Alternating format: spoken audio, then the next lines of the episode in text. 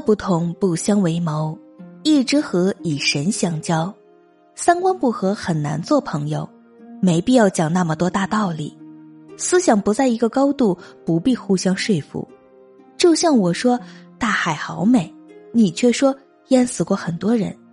生命中若有一个随时可以陪你聊天的人，可以陪你彻夜长谈，可以听你诉说心情，为你解决疑惑，陪你走过寂寞，这个人一定值得你珍惜。平时各忙各的，因为都有家，有事只要说一声。这才是真正的好朋友。好朋友不一定成天黏在一起，整天吃喝打电话，心里有你就好。